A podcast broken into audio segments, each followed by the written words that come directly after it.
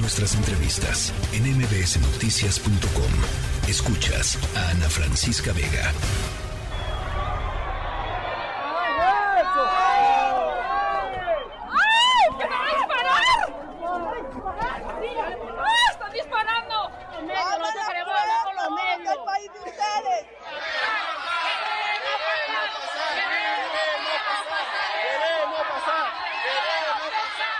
¿Qué hacemos entonces?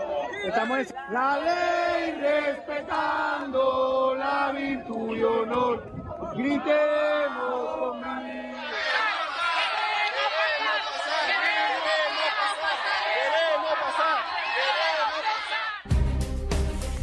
Bueno, pues estamos escuchando lo que sucedió eh, este fin de semana en la frontera México-Estados Unidos. Miles de migrantes venezolanos eh, pues se vieron eh, defraudados, es la palabra que, que utilizaría con la cancelación de eh, las varias políticas eh, migratorias de los Estados Unidos y varados en México en espera de que un sistema, el CBP One, comience a funcionar adecuadamente y logren eh, pues hacer una cita para que vean sus casos. Las autoridades eh, migratorias eh, estadounidenses las cosas muy complicadas en la frontera en la frontera eh, de Ciudad Juárez particularmente en el puente internacional Paso del Norte eh, y preguntarte, Unice Rendón, coordinadora de la organización Agenda Migrante, ¿qué es lo que está sucediendo? ¿Qué tiene que ver con Estados Unidos eh, en términos de las responsabilidades y qué tiene que ver también con el gobierno mexicano? Unice, te saludo con mucho gusto. Hola Ana Francisca, buenas tardes. Pues efectivamente vimos esta tripulca el día de ayer, este intento de ingreso de miles de venezolanos, como ya lo decías, en el puente de Santa Fe, eh, queriendo desde Ciudad Juárez, queriendo ingresar a El Paso. Y creo que, como bien dices, esto es el resultado también de una coyuntura, un contexto, políticas que no han sido, creo yo, las adecuadas que se han dado en los últimos meses. Hay que recordar, incluso yo escribí una columna en El País hace un mes aproximadamente, eh, justamente señalando un tema que Estados Unidos estaba presumiendo que era que sus políticas de visados humanitarios y de título 42 estaban dando muy buen resultado, ya que había un 80% menos de intento de ingresos de venezolanos, de haitianos, de nicaragüenses, de cubanos, que son todas las nacionalidades que han metido tanto en el título 42 como en estas promesas de visas humanitarias. Eh, y yo escribía en ese artículo que eso hay que tomarlo con precaución, porque esa reducción en el flujo que se dio en los últimos meses era en razón de que estas personas tenían esperanza y fe de poder cumplir con los requisitos para esas visas humanitarias que según se abrieron en Estados Unidos. Sin embargo, pues es una bomba de tiempo, porque poco a poco se han dado cuenta que no cumplen con esos requisitos que, que, que pusieron para esas visas humanitarias, ya que, por ejemplo, uno de, la, de los requisitos es haber entrado de forma legal a México. Y la mayoría de estas personas no entraron Pues no. de forma legal, Pues no. entre otras cosas, ¿no? Y luego esto que mencionas, eh, ante la imposibilidad de eh, poder, por ejemplo, con el título 42 pueden deportar de manera expedita a cualquiera de estas nacionalidades. Hoy son ocho países los que pueden ser deportados a México de forma expedita bajo este título, que es un pretexto de salud pública que se genera en la era de Trump con el pretexto de la pandemia, pero que de, de una forma indebida ha continuado este programa. Entonces, con ese, eh, bajo este título 42, una de las grandes quejas era que qué pasa con aquellos que tienen un caso de asilo o de refugio, porque se les trata eh, igual que, que, a los demás, es decir, se les retorna o deporta sin escuchar sus casos. Uh -huh. Entonces, la solución de Estados Unidos a esto fue el CBP One, que pudieran aplicar vía electrónica para obtener una cita si creían que su caso estaba entre, eh, entre estos, ¿no? De, de asilo, de posible asilo o refugio. Pero como bien dices, el CBP One ya tiene pues más de un mes funcionando y la verdad es que no ha funcionado bien.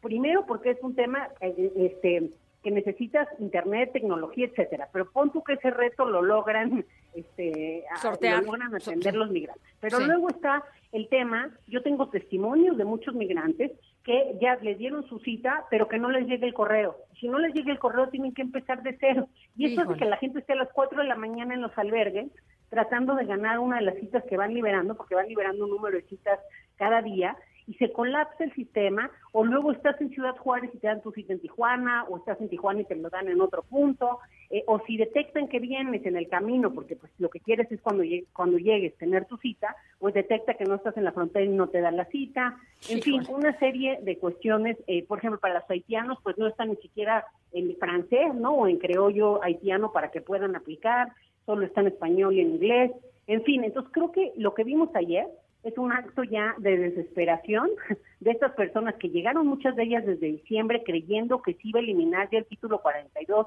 y como tú dices, engañadas, ¿no? Por también traficantes que les dijeron que iban a pasar y que pues no pudieron hacerlo en ese momento, que luego se ilusionaron con las visas humanitarias, pero que se dieron cuenta que no, que no iba a suceder.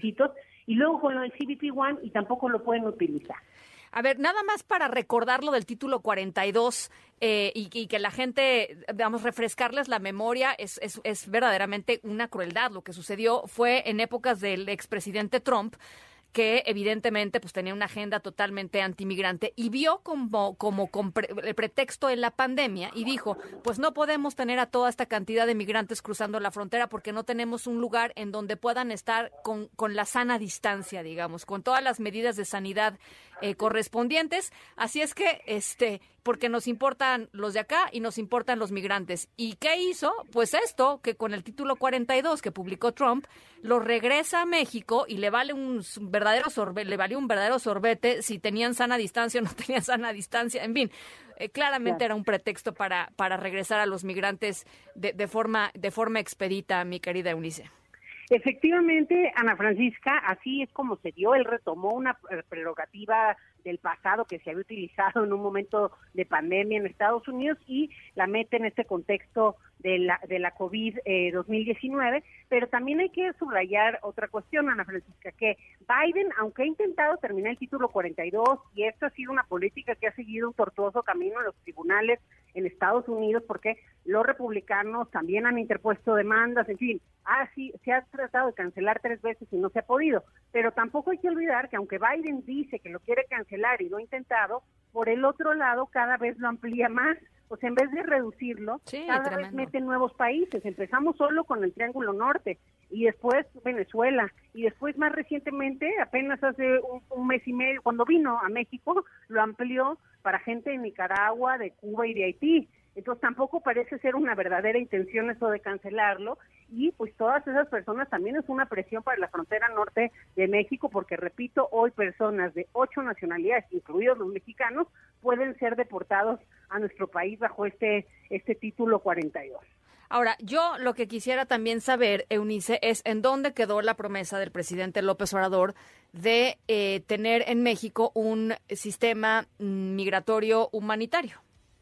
Mira, yo creo que eh, esa política que se prometió al inicio, pues ha sido modificada, creo yo, por quizá eh, presión de Estados Unidos, porque los amagan con una u otra cosa, pero al final del día, pues México, desafortunadamente, también ha terminado siendo parte, pues, de este de este muro fronterizo, ¿no? Aunque, pues, sí hay que reconocerle al gobierno mexicano que a últimas fechas bueno, ya por fin se negaron a reinstalar el programa de permanencia en México, que ya se instaló dos veces con la venia del gobierno mexicano, que era que las personas que solicitan justamente el refugio o el asilo en Estados Unidos esperaran su proceso del lado mexicano. Esa fue una política inhumana que hay además más del 80% de la gente fue violentada en sus derechos humanos y fundamentales, extorsiones, robos, violaciones, en fin, porque además son puntos de México muy peligrosos. Y bueno, ahora sí el canciller y la propia Cancillería sacaron un comunicado de que no van a aceptar esas políticas de Estados Unidos para que dejen a los migrantes de este lado. Entonces, bueno, creo que empiezan a responder de una forma como debieron hacerlo desde la primera vez. Y creo que la otra cuestión de México sería, yo lo he dicho mucho, eh, que el, el acuerdo bicentenario que tanto se prometió que iba a tener esta nueva visión y que iba a ser también para el tema migratorio, entre otros temas de prevención, pues que por qué no se ha puesto en marcha para apoyar a los albergues, a los gobiernos locales de la frontera norte de nuestro país que hoy están viendo rebasados por todas estas políticas y acciones de Estados Unidos. Y creo que esa es otra de las faltas de México. En otras cosas, creo pues que lo ha intentado México hacer de alguna forma bien. Por ejemplo, hay un programa que sí creo que debería ser el ejemplo para que esa fuera la política migratoria aquí y en otros lugares, que de mano con el, de la mano con la CNUR, el INAMI y, la COMAR, pues pusieron en marcha un programa para que cerca de 25 mil refugiados pudieran conectarse con un empleo, eh, les ayudaron los trámites para abrir una cuenta de banco, con el SAT, etcétera. Y bueno, esos 25 mil migrantes en apenas un año lograron pagar, están solo en impuestos, cuatro veces el presupuesto de la Comisión Mexicana para el Refugio, ¿no? Que es de 40 millones, entonces cuatriplicaron esa cantidad solo en el pago de impuestos. Entonces creo, y ese es un ejemplo que creo que puso México. Y por ahí debería ir más esa política humanitaria, más que ser el muro de contención con Estados Unidos. Por supuesto. Bueno, pues eh, ese dato, qué bárbaro, Eunice, eso es, es un dato eh, eh, verdaderamente increíble. y nada más finalmente preguntarte rapidísimo.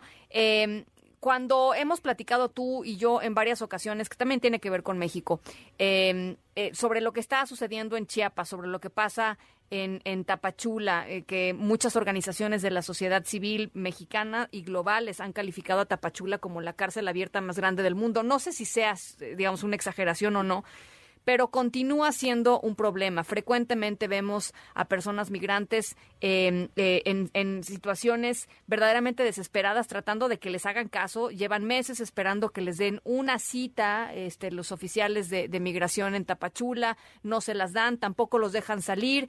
La población de Tapachula crecientemente en, eh, pues en presión y en conflictos con los migrantes por, por el tema de algunos temas sanitarios, por temas de, de trabajo, en fin, ya sabemos que siempre cuando no hay eh, eh, pues caminos legales y cuando no hay estructuras y, certeza, pues las cosas se descomponen muy fácilmente y muy rápidamente en las comunidades. ¿Qué pasa en Tapachula? ¿Por qué no, por qué no hay una inversión fuerte en Tapachula para que la gente pueda eh, pues ir a las oficinas del Instituto Nacional de Migración y hacer lo que tiene que hacer? Porque es, es un embudo a propósito, Eunice. Mira, yo creo que están rebasadas las autoridades mexicanas. El propio pues eh, comisionado de la, de la Comar, de la Comisión Mexicana para el Refugio, lo ha dicho una y otra vez, ¿no? Que al final el presupuesto y los recursos humanos y materiales que tienen, pues no, no les alcanza para atender las solicitudes que están teniendo en México, simplemente para hacer un recuento histórico muy rápido. Apenas en 2014 Ana Francisca teníamos 7 mil solicitudes de refugio. Los últimos tres o cuatro años hemos tenido más de 100 mil solicitudes de refugio, pero tenemos el mismo presupuesto que cuando teníamos 7 mil, ¿no? Entonces creo que eso es parte del problema. Que se tiene que ampliar también esos recursos. Claro, la ACNUR se ha metido y ha colaborado con, esta Comisión Mexicana para el Refugio, pero pues sin duda, como tú dices, a veces los procesos son mucho más lentos. Por ley debiera ser tres meses el tiempo en el que alguien sabe qué va a pasar con su caso y la realidad es que esto se ha extendido hasta un año o algunos casos hasta más. Entonces eso genera lo mismo que vimos en el norte, incertidumbre, desesperación, y bueno, eso hace que haya este tipo de acciones como la que vimos ayer o intentos de ingreso a Estados Unidos en la frontera norte, pero que también ha habido manifestaciones importantes en la frontera sur por esta desesperación y pues no saber qué hacer. Además pues que esto se ha visto conjugado con otras de estas decisiones de Estados Unidos con los que ya van en el camino y ponen políticas que, que hacen que para Les tener este beneficio tengan que estar en su país. Y esa gente ya atravesó el Darién, ¿no? Entonces es complicado. Híjole, bueno, pues ahí está. Yo eh, pienso que vamos a seguir viendo cosas como las que vimos ayer, desafortunadamente allá en el Paso del Norte, en el Puente Internacional Paso del Norte. Em, eh, y ojalá lo, lo podamos seguir conversando, Unice. Claro que sí. Hasta luego, Ana Francisca. Un abrazo. La tercera de MBS Noticias.